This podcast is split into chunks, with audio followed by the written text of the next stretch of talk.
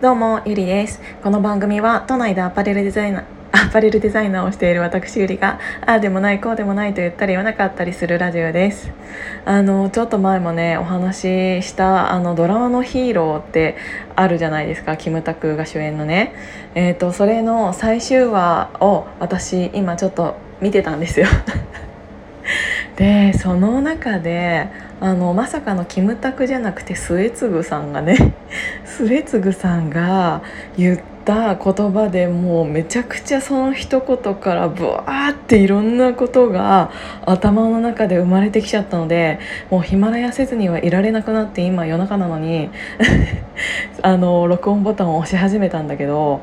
あのある事件があって。あのそれに対してうんと証人として来てほしいってあの頼むシーンがあるのね。だけどその人はあの証人としてっていうか話をするつもりもないっていう内容だったんだけどその時にいつも、うん、おとなしいというか、えーと、そういうキャラの末次さんが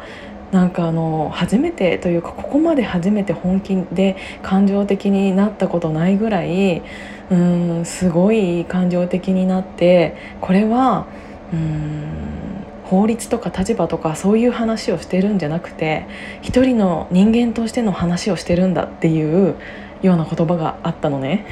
それがもう本当に今の私にぐわーっていうかぐさっときて。もう本当にその言葉がぐさぐさぐさぐさってきてなんかもうそこから頭じゃなくて心が動き始めちゃったの。なんかさ私たちって、うん、生まれて最初は、うん、親に知らないうちに育てられてこんな感じに仕上がったけど 今ってうん自分の立場があるじゃないですか。例えば会社に行けば上司がいて部下がいてとかはたまたお家でお母さんをしていたりでもそれでも誰かの旦那さんん誰かの奥様だったりでも一人の女性だったりあの人によってさまざまな顔があると思うけどどんな立場の人だったとしてもあのその立場である前に人間なんだよなって思ったの。なんか大人になってしまうと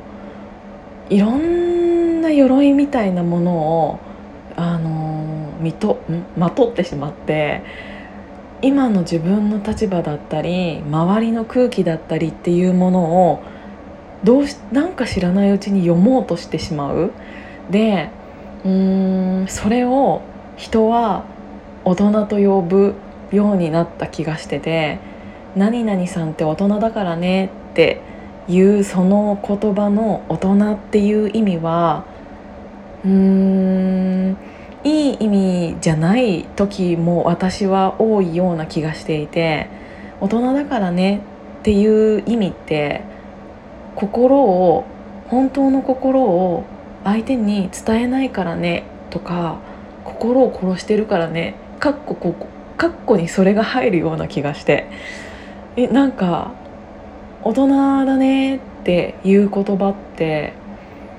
なんかそういう使われ方してる時って多くないですか？で私あんまり大人だねって言われないんだけどなぜかというと感情をめちゃくちゃむき出しにしがちだから。で、うん、今までこの38年間生きてきて、うん、怖がられたことって結構あるんですよ。なぜかというと私が感情的な人間だから。で、うん、子供だねって逆に言われることってあったの。最近はないけどね大人になりすぎてしまうなんか年齢が行き過ぎてしまったのかもしれないんだけどすごい言われあの子供だねとか、うん、そんなに感情的になったら話もできないよって言われることってあったの。だけどうーんなんで感情を出しちゃいけないんだろうって思うのね。それは今でも改めて思っちゃってその言葉を聞いた時に。人間じゃん。今あなたが誰かのお母さんだったり今あなたが誰かの上司だったり今あなたがうーん誰かのお客さんだったりうん、誰かのお姉さんだったり本当にいろんな立場があるかもしれないけどその前に人間じゃんって思って人間ってうん感情がある生き物じゃないのと思ってでその感情と、うん、感情をぶつかり合いながらうんチームっていうものを作っていってこの世の中みたいなものが守られてるんじゃないのかな作り上げていきたいんじゃないのかなって思ったの。私はうーん私の周りでね自分より感情的な人間ってあんまり見たことない。うーん。なんかわかんないけどうーん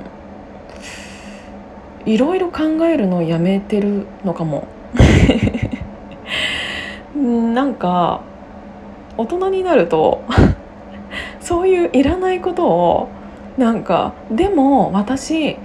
お姉さんだしとかでも私誰々を守らなきゃいけないしとかなんか変ないろんな知識とかいろんな自分の立場を守ろうとしてそれか自分の周りにいる誰かを守ろうとすると頭で考え始めて今自分はこういうことを言わない方がこの場は丸く収まるんじゃないかとか今私がこういう感情を出さない方がみんなにとっていいんじゃないかとか頭でいろんなことを考え始めるの。でもその考え始めたものって一番大切なものじゃなくって本当に自分が言いたいことだったり伝えたいことっていうものをうーん封じてしまってるんじゃないかなって思うの。なんか自分のも何かを守るためにそれを言わないとかなんか私本当に高校生の時にあったんだけど同じ部活に入っていて友達 A ちゃんと B ちゃんが喧嘩してたの。であのその喧嘩の内容を聞いたら絶対に A ちゃんの方が悪かったの。で私はそれであの A ちゃんがすごく許せなかった。で、うん、その許せない内容が私にとってはすごく大切なことだったからぶっちゃけ A ちゃんと B ちゃんの問題じゃんって思うかもしれないけど私はそれが許せなかった。自分ごとにした時に我慢できなかったの。で仲裁に入ったような感じで私はうん自分の気持ちを伝えたの。ぶつけたの。そしたらうんなんかすごい気まずい感じになってうん私はその部活を辞めたのね。で当初当初っていうかそもそも一緒に、うん、一緒にっていうか喧嘩していた A ちゃんと B ちゃんは B ちゃんも私は B ちゃんをかばったつもりで A ちゃんに対していろいろ言ったんだけど B ちゃんはその部活に残ったの。え？って思ったけどでも私が守りたかったのは B ちゃんじゃなくって自分の気持ちだったの。私が守ったのは B ちゃんじゃないの。自分が許せないと思ったその大切な気持ちをうん守りたくってそんな人がいるその部活だったら一緒にいたくないって思ってやめたの。私その頃から自分の性格変わってないなって思って。でもそれがこ、ん、そこからもう20年ちょうど20年ぐらいか経ってるのにあの時私あれを大事にしてその部活を辞めてよかったなって今でも思ってる。なんだろう。そっちの方が人間として気持ちいいんだよね。なんかこういう気持ちを伝えるとなんかその感情を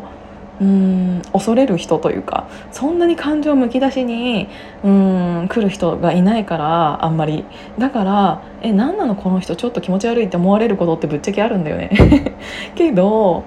うん私の良さってなんかそういう人間らしさだなっていうのを改めてその末継さんがドラマで言ってたその一言でなんかブワーっていろいろ思い出しちゃってどうしてもこのラジオを撮りたくなっちゃったの。